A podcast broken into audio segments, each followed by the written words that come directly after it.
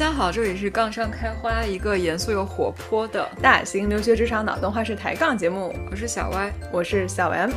啊，今天呢，我们又是一期非常一颗赛艇的节目。对，也不知道大家爱不爱听，但是我们呢，很爱做这样的节目。啊，今天呢，将会是一期英文为主的呃内容。选题的灵感呢，当然是来自于最近这个你无法逃避的一个大环境，以及周周上新闻的头条。嗯。就现在在美国这边，这科技行业尤尤甚吧，嗯，最近掀起了一股裁员潮，那有很多人可能会不幸的被波及到。主动或者被动的进入到一个年底找工作的这样一个 cycle 里边，嗯，那平时我们也会讨论找工作、换工作、面试相关的问题，但是可能现在它变得尤为呃重要，以及可能更有时效性了一点，嗯，所以我们就在想说，在这个大环境下面，我们节目呢可以为大家做点什么来帮助大家，嗯，那就想到了，哎，我们是不是可以聊一些？找工作的技巧相相关的问题，嗯嗯，那我们这边今天不会聊到非常多的关于 specifically 你怎么去面试，但是我们可能关注的是在面试之前的这一步是如何拿到面试，嗯啊，这个可能在现在这个环境下来是一个更更重要的一个问题了。当然还有一个口头保命，就是我们非常理解大家，就是很多时候你拿到多少面试或者说有多少机会，也不是我们自己能够确定的，但是至少我们。还是要了解一下，就是在我们自己这边有什么可以是我们来提高的。对，是这样的。那今天我们的嘉宾呢，呃，是一位美国 native speaker，他可能并不会讲中文，所以我们呢也是采取之前的老模式了，先用英文把我们的整个采访内容给大家呈现出来，啊，最后我们再换成中文给大家总结一些重点，然后画下重点。但是呢。真的强，非常建议学有余力的同学，还是 还是听一下原版的英文，因为我们的总结肯定会失去非常非常多的它的精华在里面。嗯，是这样的。好的，那我们今天就废话不多，我们就直接切换到英文内容。好，我们的嘉宾也是非常的令人期待。嗯，Hi，呃，R 姐。So yeah, so we're gonna we're gonna start our English content right now. Uh, to set the context, in, in the whole process of finding a job, one of the very first major milestones is to, to get an interview. So, how to get interviews, that's what our interview today will be focusing on. Um, so, either anything we can do from resume writing to application process to help us get that interview. How do we work with our recruiter? Uh, is that a friend to us, or is that someone that we can leverage, or is that someone we can partner with? Um, so, these questions become increasingly relevant right now, uh, given the context of recent mass layoffs in the technology industry, extreme volatile uh, job market overall. With all of these contexts, we are so happy today to have our friend Arzia with us. Uh, Arzia has been in the recruitment industry for the past seven years and we are so honored to have her on our show to share her personal perspective and journey through the hiring process. Now, uh, RJ, do you want to say hello to our friends? Hi, I'm super excited to be on today's episode. Uh, as you mentioned, I have been in the recruiting industry for the past seven years, and I started at my current company last year in 2021 during the pandemic. So that was interesting onboarding remotely, but everything was beautiful. Um, so super excited to be here and hopefully today's content can be helpful. Awesome. We are so happy to have you. Yeah, welcome. Thank you so much for sharing your experience with us. Yeah. Um, so just a few things just before we jump into it. I do just want to preface that the content of today's show is simply based on my own personal experiences. So, um, just mentioning we won't be disclosing any company names, and we're definitely not speaking on behalf of any company. So, this is just based on our personal experiences, which I hope can still be helpful. Yeah, this is what we always tell our listeners, anyways. it's like we have a couple of data points, but that's it. Do not overgeneralize and do not read too much into it. Like we try to be a little bit more helpful, but um, yeah, like we really, really appreciate this preface. Yep what we're sharing and, dis- and, discussing today, it may or may not apply to our listeners' direct industry or, or company, um, but hopefully this is still inspiring for you. We should get get into it right now, yeah. right? Okay. Well, so to set the stage for us, uh, Arzia, could you tell us more about what you do Um, so, what does a typical day of work look like for you, and how much of that time is spent interacting with candidates in who are early in the recruitment cycle? Mm-hmm, mm-hmm. So, I think to zoom out, first think about the employee life cycle from hire to retire. So my work is focused at the beginning of that process of that life cycle at the hire stage. And that's where I jump in um, to really try to align candidates with the best fit for them at the company. With that in mind, I would group my day into four main buckets. I interact with hiring teams. So these are the ones who are looking to fill their opening. I interact with candidates. These are the folks who are trying to fill that opening. I also interact with other cross functional teams who are part of the hiring process in some way. Um, so maybe not directly like a hiring team or like me in in, re- in the recruiting industry, but um, in some way they're touching that process. And then lastly, the fourth bucket is I work on side projects. So these side projects are sometimes adjacent to my main work, or sometimes they're not. Sometimes it's completely different, and it's just an opportunity for me to kind of grow and get some expanded scope. So those are the four main buckets of of how I would categorize like what a typical day for me looks like. So of the four categories, how much time would you say is spent interacting with candidates? Well, first it varies. It varies. Mm-hmm. Um, so I would say sometimes that can look like 40 to 50% on the higher end, sometimes 30 to 20%. It just really depends on um like how many roles I'm working on at a time or really you know, like what sort of side projects am I being kind of pulled into as well? But it can be as high as 40 to 50% of my day. Got you, got you. Uh, mind if we ask, like, when you interact with the the candidates, what specific things are you looking for in those in those interactions? Are you trying to interview them, or are you trying to like actually give them more information about and help them prepare for the upcoming next steps? Yeah, yeah, good question. So I think it's a little bit of both. So, yes, I do want to definitely be a resource for them and provide them with more information about the role that they're applying to.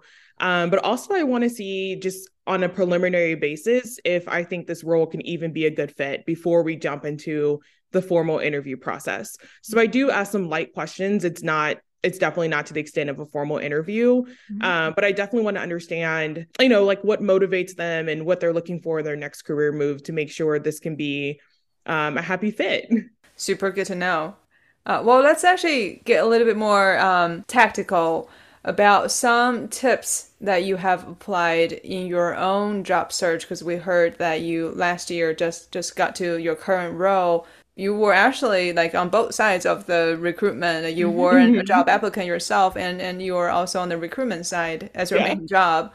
So, like as someone in the recruiting industry and also been a job applicant yourself, uh, what tips have you used in applying for for jobs? And can you share your your experience, especially applying for your current role? Yeah. So I think, funnily enough, I wasn't actually looking to leave my prior role. Mm-hmm. I had my mind made up. I really wanted to stay and grow and develop in that role. And I even kind of mapped out a game plan on how I wanted to achieve that, at least in the short term. And I presented that idea to my manager at the time, who was supportive. Um, so again, I wasn't really looking to leave. Long story short, I ran into a high school classmate at a coffee shop um, and I hadn't even seen this high school classmate since graduation. So it had been pretty much, you know, maybe close to a decade at that point last year, um, a long time. Yeah. As we caught up, he told me a bit more about his job and his company, and he seemed really energized and excited about it. Um, so that was really contagious. And, uh, you know, even after speaking with him, I still wasn't ready to leave. But what seemed like days later, there were some changes that happened in my my prior team and so, sort of meeting with him and those changes happening kind of within the same time period really sparked my interest in exploring other opportunities. And, you know, I, I, started to think that, you know, my meeting with that classmate wasn't really coincidental and it was meant to happen. So I kind of uh, became a bit more open minded about exploring exploring other opportunities. But before that, um, I really wanted to reflect on what I was truly looking for in my next role and in my next company. So I had this like period of reflection. And I do just want to note that, you know, reflecting on what you're looking for is a very personal experience. And so the answers will vary from person to person and they may even change as people enter different seasons of life, such as getting married or becoming parents. But personally, for me, I reflected and I narrowed down like my top interests of what I was looking for in my next role and at my next company. So I wanted to be very intentional about that process. Um, so I can share with you a bit more about what I was looking for personally if you think that can be helpful. Yeah, that'd be super helpful. So for me, I had kind of narrowed down these items to company mission. Definitely, that was something I thought was important to me. Do I feel aligned with the company's mission and values? Um, including even some of the uh, the products and the services they that they put out there.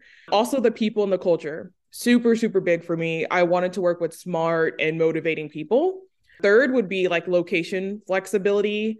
Um, I definitely wanted the option to change locations if I wanted to. So I wanted to be at a company that had a pretty global presence and that had many office locations within the US. Internal mobility. So that's really big for me, like opportunities to change roles within the company. So that way I can really stay within the company for the longer term. And then, of course, compensation and benefits. So specifically, I was looking for a company that offer equity as part of the offer and then also education reimbursement benefits since at that time i was considering grad school and along with that you know kind of tying that back to the location flexibility item since i wasn't sure if i would need to relocate in case I did go the grad school route. So all of that kind of together was something that I had narrowed down to as part of my reflection period. Wow. I was just thinking to myself like about how I made the decision last year. I realized I definitely didn't put so many things into consideration and some of these are definitely like start to show certain signs like, hey, you probably should have thought this a little bit better. But I feel like yeah, your your list is like super helpful, and it feels like you have really put a lot of thoughts into longer time investment and thinking about like how the job and the next company or the next role can better support you to develop in the areas you want to grow. So yeah, this is definitely super helpful and very inspiring. Yeah, I'll echo that. Yeah, and I even want to echo your earlier point, and, and I love the part of the story where you ran to an old friend like that you haven't seen in a decade and and how that really inspired your later moves because I myself personally also have gone through something similar where I also got to a new job earlier this year in the summer and how I came to know my current company is actually also from a friend um, and we were just catching up, and he shared a list of companies that is on his basically watch list. Like here's a list of startups that he thinks are very interesting and maybe maybe good to explore some future career potentials. Then I wasn't ready to move at that time, but I did take notes of those companies. So when I was ready later on to move, I pulled up the list and started to look, okay, which of these companies actually had openings. Uh, and that's how I ended up finding my current company. This is just so inspiring. Sometimes we think that networking, well, we all know, we all have heard that networking is super important in, in America. It's a big part mm-hmm. of the mm-hmm. culture, especially in, in professional networking. And sometimes we probably overthought the level of effort of what networking really means. Mm-hmm. Um, it's it's really actually a lot of times much more casual uh, than you think. And it's also going to help you in some surprising ways, I would say. Definitely. Yeah. Like when you reflect on your, your own experiences and, and all the uh, recruitment experience that you had in the past, any suggestions you can give to job applicants before they apply for a job? Yeah, I think like you mentioned, just reflecting on my own experience, um, I thought it was really helpful to take that time for reflection again, I wanted to be very intentional about making a job move. I'd already invested several years in my prior role. And um, you kind of underestimate how challenging it can be to kind of start all over again at a new company. So I, I didn't want to make that move lightly. And then after I kind of did that period of reflection, I kind of entered into a research phase, so to say. So I tried to find companies that I thought could really align with those items that I was looking for. So I came up with a very short list of companies that I wanted to apply to. And then I, um, similar to what you just mentioned, I kind of did a bit of networking. So I looked up, I think I remember looking up on um, kind of just like within my own contacts. So maybe on LinkedIn, maybe just kind of reflecting on people who I, I, I knew were at those companies. and um, kind of reached out and did that route. So I thought that that was very helpful. That's something I, I think can be really encouraging is just like you said, like networking can be very casual. It doesn't have to be formal. It can just be as simple as reaching out to someone. And what I've generally found is that people love helping others and really just love talking about themselves and what they do. Um, and I can kind of go into a bit more detail later on in, in terms of like what that looked like for me specifically. But I think having that reflection period, doing your research and not being afraid to reach out were things that are really that were really important for me. Very well said. Uh, do you want to cover the understand the product or industry you're applying for one? Yeah. So I think just understand the role that you're applying for and where it sits within a company. So even today, companies can be very large and offer many different products and services, kind of touch on several different industries. So maybe the role that you're applying for is sitting within a very specific part of the company. And so I think that can be helpful to really understand that and even what that entails. So for example, some industries have very rigid regulatory frameworks that they need to that you just kind of have to be mindful of. So I think just making sure doing your research ahead of time can be really helpful. Yep. I totally echo that. Now, want to branch out a little bit on, on something you mentioned earlier. So you mentioned that when before you applied for your current job, you, you did reach out to some people uh, and did a little bit of networking. So then I have two questions for you. So so one, when you reach out to them, what do you actually say with them? Do what do you actually discuss with them? Uh, and secondly, I've also actually have a facts or myths kind of question, which is uh, I've always heard, and personally, I actually agree with this. Um, I've heard that that getting someone internal within the company that you want to apply for to refer you before you apply can give you better odds than you just directly applying for the job yourself. I wonder what's your what's your uh, point of view on that? Yeah, so I think refers can be beneficial in so much as that they can provide an opportunity for you to connect with someone at the company to learn about their experience. And also it provides an avenue for the referrer to advocate for you especially if the referrer is close to the role themselves. Um, so i think it can be really helpful if the referrer is actually familiar with your own work and can really tell that story and that narrative.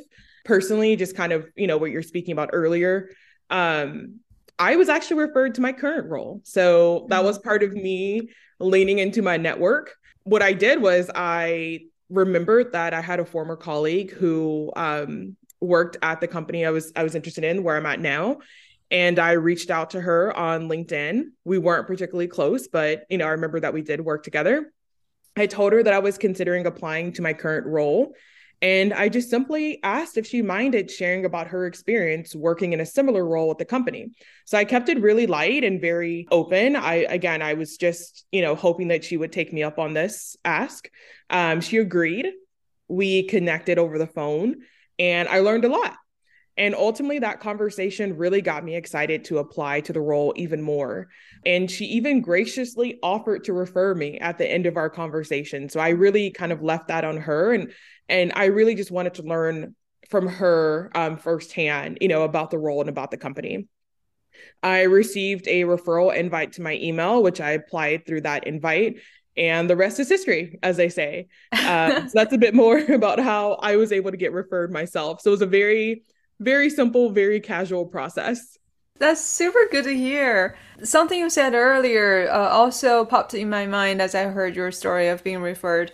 Uh, you, you did mention that when we reach out to people, people are very kind, they're willing to help others, and they're also super willing to talk about what they do. And so mm-hmm. when you reach out to someone, even someone that you haven't connected or spoken with in a while, if you just start with, hey, I want to just catch up and see how you're doing, then you like casually leaning into more questions about uh, their current job like mm-hmm. oftentimes once you have that natural conversation to warm it up a little bit in the end it's actually generally fairly easy in my perspective even if you had asked in the pop the question in the end to say hey do you mind referring me for this role that, that i'm considering or like sometimes in, in your case she offered to refer you mm-hmm. uh, either ways but this this tells me uh, once again, asking for a referral, it takes a little bit of courage, but it's also not as hard as you might think. Mm-hmm.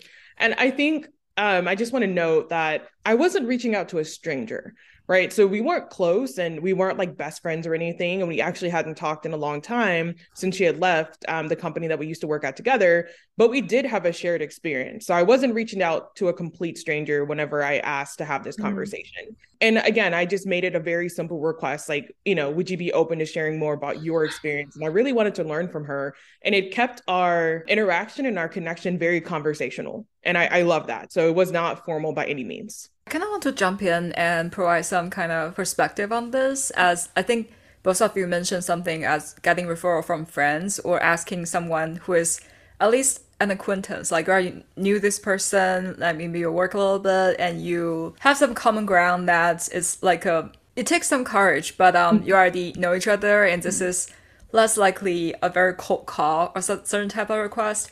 But um, I, I think when I was still in school and then the career development center in the school are saying, oh, feel free to just reach out to anyone in your network, like on LinkedIn, and maybe find out alumni for uh, for referral. Like usually people are pretty nice.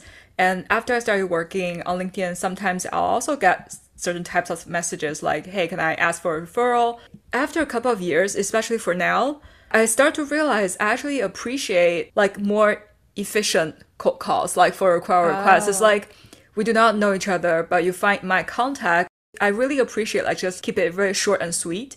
Mm-hmm. Um, I'm not the most friendly person who spent a lot of time on LinkedIn trying to reply messages, but I sometimes just got message like, "Hey, I noticed you work at such and such company. I want to learn more. Do you have time to grab coffee?" I usually just ignore those because that will take a little bit more effort for me. But if you mm-hmm. send me like, "Hey, we both went to such and such school," and I know that there's this opening and there's a link to the to the job, and then like here's my resume. I really appreciate referral if you have time.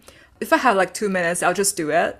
Uh, I think this is like super efficient on my end and also on their end as well. I really appreciate like building longer relationship, maybe like expanding a network by being really nice and try to invest in like a small talk or some kind of relationship building by starting with a conversation or getting to know each other.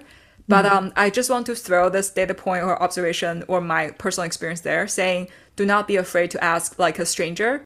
Even though sometimes I got just a random request for referral, like we, we share nothing in common. And I think the worst case scenario is like the person will ignore your request and that's the worst case. Um, mm-hmm. I feel like it's always safe to just like be politely asking for a referral, keep it short, give all the most important information, and so that the person do not need to do a couple of rounds of back and forth to collect more information. Considering it's like just like really simple click and submit. If you make it easier for them, I think the likelihood of you getting some kind of answer will be higher just based on me like someone who's not super friendly and invest a lot of time in like trying to make things easier for others. I disagree with that statement of you're not you're not friendly. but uh, but yeah, I kind of actually want to echo the point that that uh, YJ was making there, which is that as someone who's looking for potentially some help and even a referral from somebody, the bare minimum that we should do is actually do our own homework, get ready on our own uh, on our end. Like it's not like you ask someone, "Hey, can you can you refer me?" and they are like, "Okay, sure, I'll, I'll refer you," but you don't even have your resume yet. Yeah. Mm-hmm. Or you haven't done your research on like what this company does, and you're waiting to be fed with all the information that you should have done the research on yourself. That's also really really terrible. So what's that saying? Like people help those who want to be helped, or something like that. But mm. basically, as the applicant ourselves, like we we can leverage networking, but the, the more important thing is that we uh, ourselves should get ready to move on as we start this journey and begin rolling. Personally, I've also had experiences where I've asked someone to refer me and they actually gave me more than what I had expected, which mm-hmm. is after I sent my resume to them, they actually reviewed my resume and Ooh. and gave me some tips on I, this. I would have worded these differently. Ooh, wow. Uh, yeah, and then then I took time to to really quickly polish my resume and, and send it back to them and move forward on that. And some other times, I've also heard the referrer can actually help the applicant follow up in with a hiring manager or with a recruiter mm-hmm. Um, just to check on the status of their application so there are many many things that personally i do think having someone inside or, or it's almost like having an insider of that company uh, who's on the other end who can not only share a lot of information with you, help you um, help present you your case to the recruiting side of the of the job. Uh, but they can also give you the unique insights that, that someone who do not work in that company will be able to share. Mm-hmm. Mm-hmm. Right. I also want to add to maybe one more comment, just based on personal experience. I, I know some certain times folks may not be very open to like others knowing you're trying to apply or trying to find new opportunities due to different reasons. But I personally find it super helpful just to speak to someone within the company or at least like reach out and ask about certain roles or certain teams because sometimes job listing on the website may be outdated or it may not have the most relevant information on the job description and there are times where I think certain job listings are evergreen or they're just for the immigration visa purposes. There may or may not be an actual opening related to that job listing. And also, uh, I think speaking to someone who is actually in the company or knows the team can provide you a lot more information about what is actually expected of this role, uh, as well as like what the hiring manager style might be and maybe certain context about the work being done in the team or certain requirements. I think you can get a lot more information that'll be super helpful for you to make the decision, not necessarily help you pass the interview, but um, to just get to know about the role a little bit better so that in the future you can better prepare yourself or it's going to help you make the decision like if this is the right position for you. Awesome. All right. Yeah. So we just talked about the importance of studying the, the company that you're interested in, know what you want before you apply for the job, like getting reaching out to people, getting to know some information more detailed, uh, more related to the specific role that you're looking for. Then like assume that I know all of these. Before I apply for the job, I still need a bare minimum uh, a resume. Mm-hmm. So it's something that everybody probably has one, and it's just like everybody has a LinkedIn profile. But there are so many techniques in in how to draft your your resume to help yourself stand out in the pack. So I'm curious, Arzia, like what did you do to help your resume stand out? Yeah, so I definitely took some time to thoughtfully update my resume before I applied. I did want to apply ASAP after having that conversation with the person who referred me, my, my former colleague. Um, but I knew how important the resume was. So I, I, did take that time and actually had a friend review my resume after I thought that I had kind of gotten it to a, a good enough state. Of course, I wanted to make sure the details like the dates and the contact info were correct. But I also just generally like to ask, as a whole, when you look at your resume, is it obvious that your experience is aligned to what the role is seeking? And then I try to kind of make that connection because I want whoever is looking at my resume to find that to be an easy question to answer. So, again, I think part of making that connection is going back to doing your research. So, really understanding the role, doing your best to understand the company. If you're working or if you're applying to work on a specific product, kind of dig into that and kind of think about the audience. What do you really need to know to be successful with working on that product? And, and how can you put that and incorporate that into your resume? So, those are things that were just really top of mind for me as I developed my resume. And then, of course, I tried to incorporate other things like keeping my resume under one page and just really efficiently utilizing um, like every line and every part of uh, every space um, on the resume to, to kind of all make it look fit and look tidy as well. That all makes sense. Uh, but more tactically, I actually wanted to pop a question to all three of us. Have have we all done some sort of a resume screening? I haven't. You haven't? in our recruiting team, like in the previous role and my current role, the upper oh, funnel did the resume see, screening, I so I do not get the resumes directly. Oh, I see. Yeah, so I just uh, do the interviews. I see, I see. Well, Arzia, have you have you done some sort of a resume screening in uh, your seven years of experience? Yes. well, so I have I have done some as well. Um, so sometimes when I was on the like the hiring manager side, I, I see a lot of resumes and determine which ones I'm interested in. And then actually earlier, uh, when I was on the campus recruiting team, like though you get all the resumes from one school, then you start to filter and, and screen things out based on certain criterias.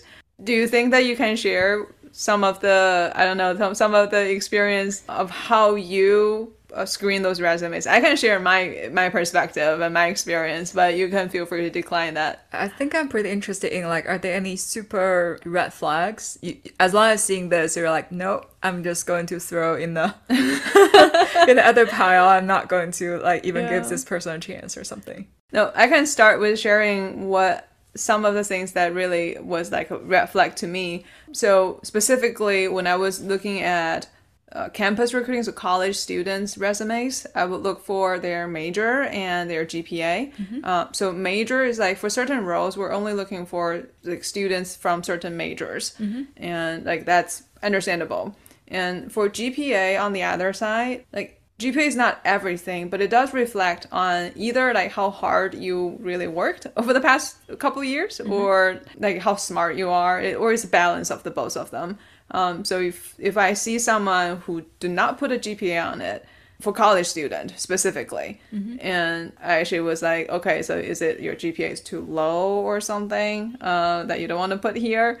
Uh, but sometimes if the GPA really indeed is like two point something out of four, then like that does tell me something about like okay, so you either didn't work really hard or something else is going on, like you really really didn't like your major or something like Can that. Can they graduate with a two point something GPA? I actually don't know, but they certainly apply for the job. um, so that was one of the things that I looked at, and then additionally, I looked for their their professional experience, particularly how much of that is relevant or can really polish the skills that we're looking for. So even if mm-hmm. they don't have the most relevant experience as a college student, which happens a lot, but as long as certain qualities that we're looking for shows up, such as I'm just making it up, like they seem to be good problem solvers, seem to be really, really good team players, like through these activities, I think mm-hmm. that could be a potentially good fit. Uh, with the current company with the roles that we're, we're recruiting for. Uh, so that's my experience on the college student side. And on the professional hire side, it, I think I actually don't pay attention to GPA as much. And I think mm, people actually stop putting GPA on their resume after they have a few years of professional experience. But then I would really look for if their experience is, is really, really uh, relevant. And to Arjit's point, is a profile that fits and matches with my job description. Mm-hmm, mm-hmm. I think you said everything really well. Um, and, and that's honestly what I thought about when I created my own resume. Um, what's the narrative, right? So, like, what's the profile? What kind of skills and experiences am I trying to showcase?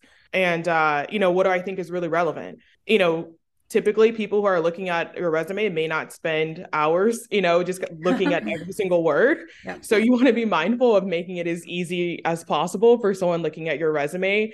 And then, as I had mentioned earlier, um, when attempting to keep your resume to one page, every line becomes precious, right? So you want to make sure that you're using every line that you have to really showcase the experience and that to make sure it really adds value um, into what you're trying to display. So everything you mentioned, I think, was really applicable to me. And at this point, I've also stopped putting my GPA on my resume. I'm not ashamed of it, but again, like I'm I'm removed from you know my undergraduate. I've had some working experience. So that's space I can use for something else.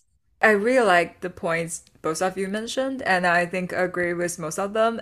Last thing to add here, because I work in a more technical job family, sometimes like I do not screen resume, but I do like receive some resumes mm-hmm. either for referral or during the interview process.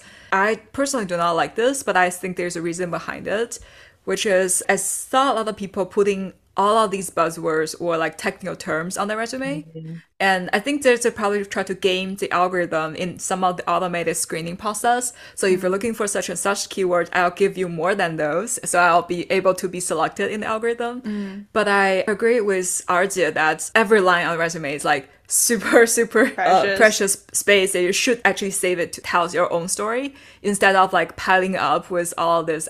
I do not think it's a great use of the space, but I think there's a reason behind that maybe. Well, so of all the resumes that we all have seen, what are some of the things, some like big red flags that you would say that I would avoid that to have that on my resume? I think RJ al- already mentioned one point, which is I actually really don't like resumes that take multiple pages nowadays because uh, except for sometimes when you get um, a uh, PhD student uh, who has a lot of publications and they want to list all of them. When I'm seeing that like multiple page resumes with all the publications and all the conferences, I would just assume like this person maybe repurpose their CV. Oh the yeah. Like, I think it's it's really understandable if you want to use like something showing your academic achievement to apply for maybe a faculty position or something academic world. Mm. But um, I, I also feel like maybe it's a waste of space. I think listing papers and other things is always the best case scenario for multiple pages resume. I, I think I've seen a couple of resumes. I think it rings a bells to me, but not necessarily saying like a really red flag. But I think that person put all the roles and all the projects they have done in school and at work on the resume. So which is Oh. like two or three pages. That also tells me that the person may not really understand like which projects are more valuable or which Mhm. ones are going to build a better narrative to support the characteristic or the technical skills they want to build or want to present to the company. So it's like, oh, I'm just going to throw everything here. So I'm saying like, oh, I've done this such and such thing at school, and then uh, in my internship, I built such and such model. I feel like those are maybe like toy projects, may not be super important or may not be super impressive. Mm. Uh, so I'd rather like just leave them out and and try to extract the most important pieces and build a story in a one pager compared to like listing every single detail about something I've done in the past. hmm definitely. I think Sister M and Sister Y, you brought up a really good point on um, resumes looking different. So I think the bigger question is understanding who your audience is. So maybe if you're applying for a role in academia, the resume format could look different and it may be more acceptable to have longer resumes. I'm not in that space, so I can't speak on that with authority, but that could be the case, especially if the expectation is that you do have publications and you need to list those out. Otherwise, I would say, you know, I think resume formats can differ culturally as well of like what's okay and what's not okay to put on resumes. I think just top of mind for me, like with my own resume, like I'd mentioned, I have stopped including GPA just because at this point I've I've been out of school, I think, for long enough to where that's acceptable now. And of course, like I don't put on like personal, highly confidential details like social security numbers or anything that could facilitate like identity theft, like birthdays. Like these are things that your company doesn't really need to know, at least in the US. So again, keeping that cultural sort of perspective in mind that it may be more acceptable to put these things on um, if you're applying for a job um, within a different country or under different cultural expectations. Also, just personally, I stopped putting my address on to save space. I felt like just putting the city and the state was sufficient. You at least know what part of the country I'm in, but you know, I feel like it's okay not to put my whole address. Others may feel differently, so that's perfectly fine. Um, but these are things that I've kind of not put on my resume anymore to really utilize that valuable space and I, again, I think just keeping the larger like cultural lens in mind, just because resumes can look so different across different cultures and countries.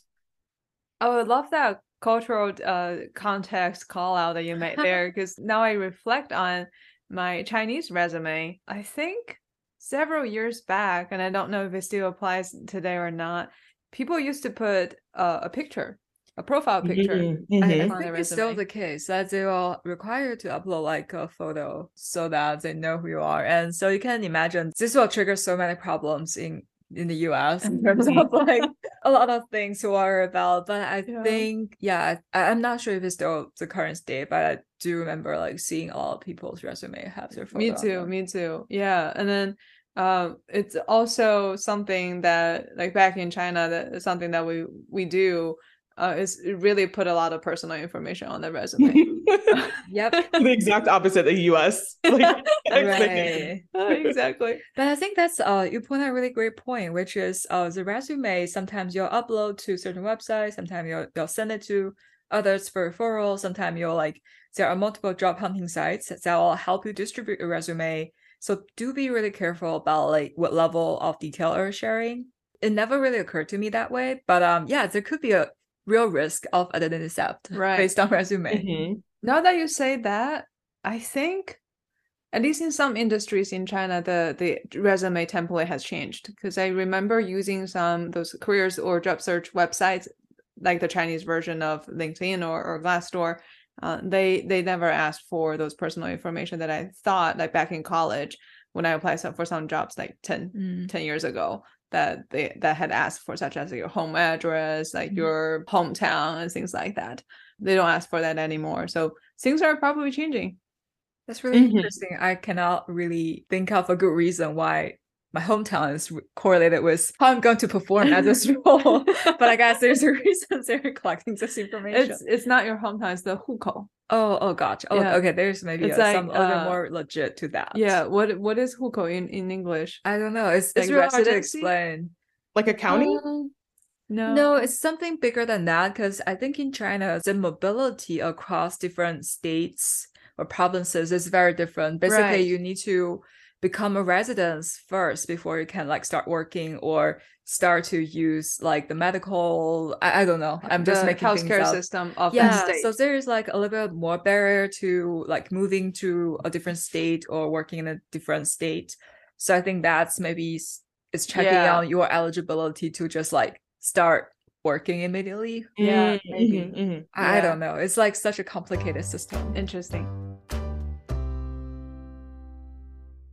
好嘞，现在进入我们贴心的中文翻译环节，但依然建议我们学友谊的同学们啊，听一下英文原版，因为我们嗯这个总结肯定是减少了很多很多它原话里面的内容的，对就是对对几分钟精炼版嘛。嗯啊，那我们今天跟儿姐呢，重点讨论了两方面的问题，就是在申请过程找找工作的过程中的第一步就是工作的申请，嗯啊，第二步呢就是可能你需要有一个简历，当然可能到底是哪个先哪个后也不一定哈，有可能对一般简历先，对不对？然后再再申请工作。嗯那在工作申请的这一块呢，而姐分享他自己找现在这份工作的一个小故事，嗯其实还挺有意思的。对，她说他就是在咖啡馆里边偶然遇见了一个可能十几年没有都都没有见过的高中同学，毕业以后再也没见过，然后两个人开始聊起来，聊起来呢就聊到了彼此的工作，嗯然后就觉得对方在这个 big tech 公司工作的经历听起来挺有趣的，所以当时、当下虽然他并没有想说我要找工作，但是这个也在他的心里边，然后留下了一些启示。嗯。对，所以之后呢，等到他觉得开始，哎，好像我觉得我可以开始去找一下，嗯，看看外面的机会了，看下一个机会的时候，那这个也成为了其中的给他一些指引的一个小经历。嗯嗯，那但是在具体在他去申请下一份工作之前，嗯，而且其实做了非常非常多的功课。嗯，想请 Y 姐给给大家总结一下。对，其实这一块大家如果去听我们英文聊的，他很详细的说，对他来说他在下一份工作里面找什么。然后这个嗯我个人是觉得他做的非常非常好，因为我当时绝对没有想这么多。他想到的是这个公司的使命感，就公司是要做什么的。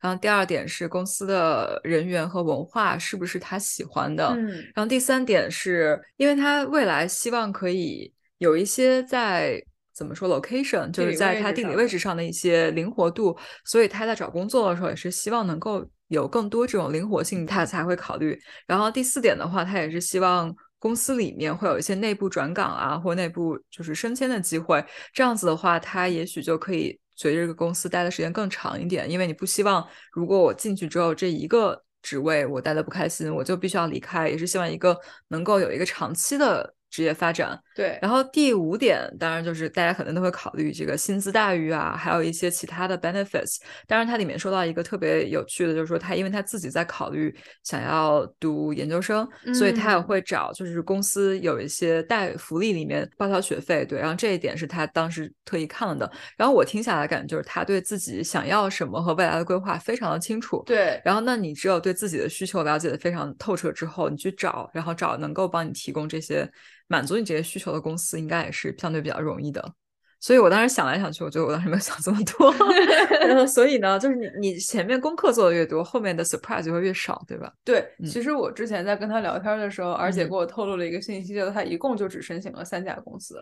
啊、我也可以理解。你看他的对，他的这个要求其实挺多的，所以能够满足他这三就是这么多要求的，应该公司也没有特别多。对，但是他就是说，我反正也避免了我去面很多海投，然后这种面的很辛苦，我又不想去，这种对很累的这种状态。是的但是我就是这几家我特别想去，但是我每家都花很多时间去把它准备的很好，然后包括到嗯后来节目里边也有其他的他分享了他自己怎么准备面试的，你都能够感受到他的这种。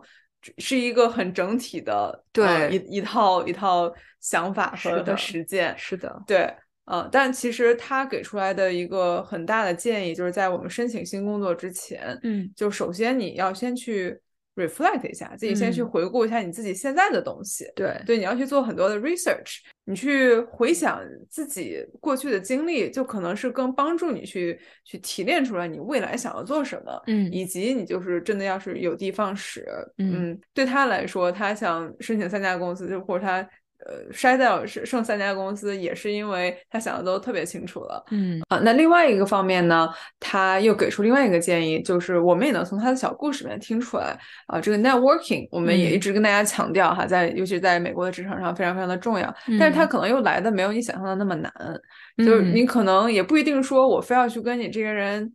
就跟这个人就达到了某种层次上面的一种精神交流，这种才嗯算是 networking。但像这种在咖啡馆里碰见一个老老同学，而且嗯，就就已经算是一种 networking 了。嗯呃，而且你可能从这个 network 里面，从一个 networking 里面，你不一定非要得到的是一个新的工作机会，你就是从嗯他那儿得到了一种更有用的信息，又又开了开眼界，然嗯后这种可能也是一种非常有效的 networking。对，而且这个 networking 可能没有大家想的那么难。大家每次想 networking，觉得说我要去找一些不认识但很厉害的人，然后跟他从不认识到认识。但是其实你身边的很多朋友和很多熟人，其实都是你可以 network 的资源。对，是的。然后包括其实我们有的时候跟我们平时一些一起玩的朋友不怎么聊工作，但嗯是其实如果我们聊起来工作的话呢，说不定可以发现很多很有趣的事情，对吧？嗯，但是你玩的时候真的想聊工作吗？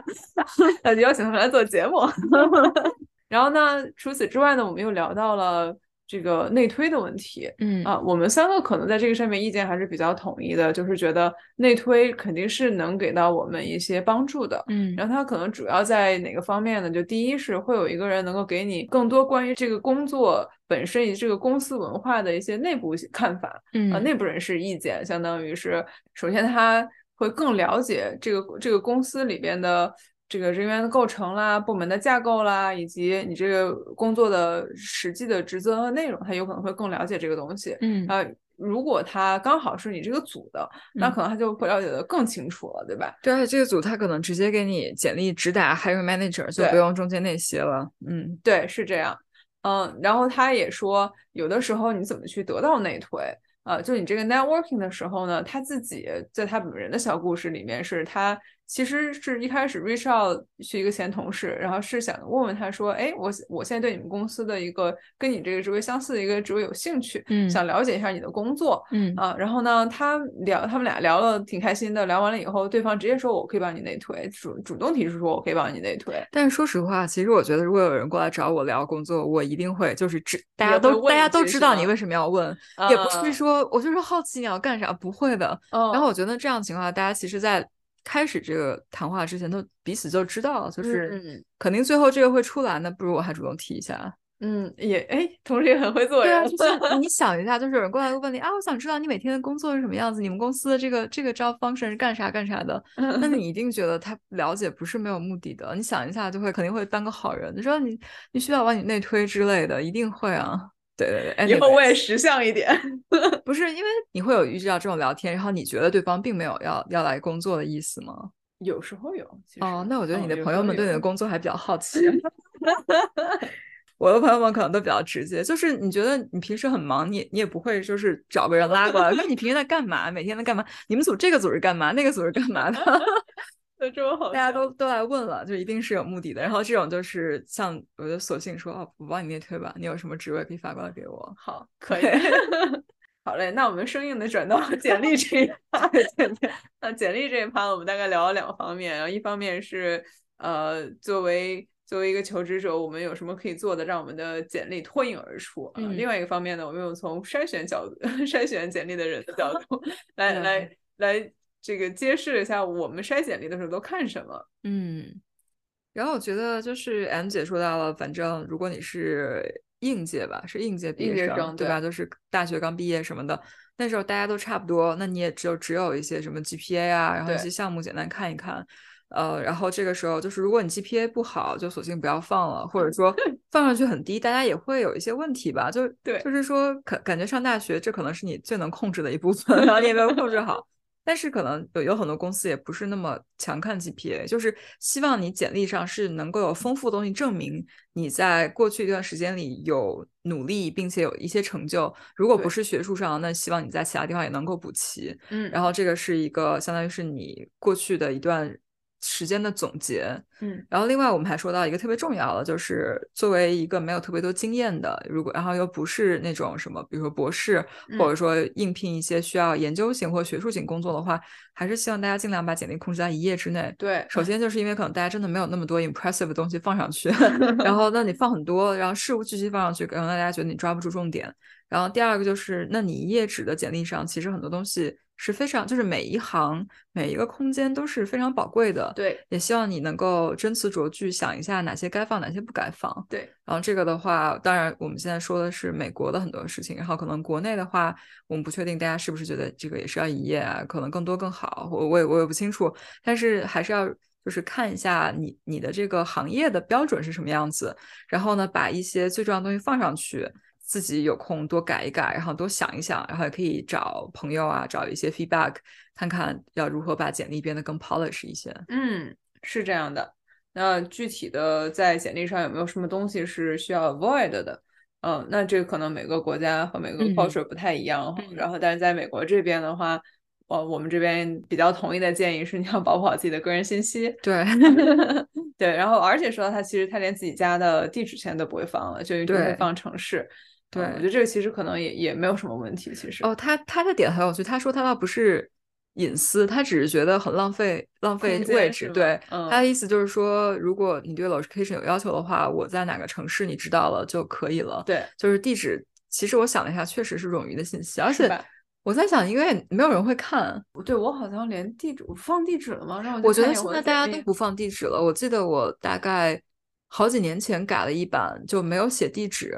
而是把 LinkedIn 放上去了哦，对，我觉得就。现在的话，如果你是比较 technical 招 family，你可能放 LinkedIn，然后放自己的 GitHub，嗯，然后我觉得这些东西就是当年可能很多年前大家不会在自己简历上放，但现在的话，你想地址真的。不 relevant，就尤其是如果你什么 remote 啊或者什么的，就 nobody cares，嗯，你就不如拿掉。但他他当时说他拿掉是因为觉得就可以把这个省出来干别的，因为就是每一行都应该有它存在的内容呃意义，因为你的简历真的就是短短一页，希望你能够提炼它的精华。嗯，是这样。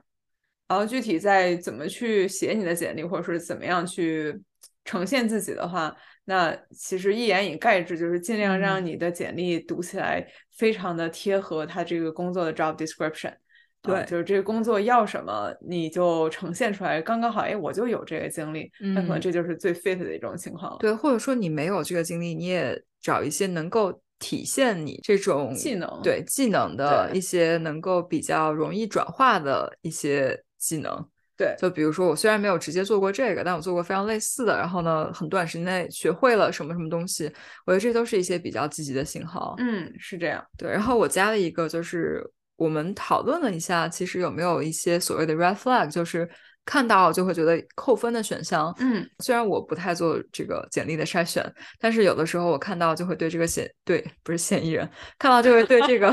应聘者有一些想法的，就是如果你事无巨细全都放上来，把一些看起来非常没有意思的小小练手的项目跟你后面的一些项目放在一起，或者说你你把你的所有的做过事情一股脑放上来，我就会觉得这个人其实。并不知道公司在找什么，也并不知道就是这份工作到底需要什么能力，然后这样子的人就会让我觉得他会不会在做事的时候也没有非常的分清主次，可能对我来说不是一个非常积极的信号，但这是我个人的一个偏好。嗯，有一种情况是我们我见过的哈，就包括我自己身上也出现过，就是你可能在不同的公司，它有几个工种，你可能都都可以申请。对，然后但是呃，如果你真的很想。每一个都尽到百分百的努力的话，可能建议你可以改几版不同的简历，对对对，对对对，而不是把所有东西都放上去，感觉这个就有点不合适。嗯，是的。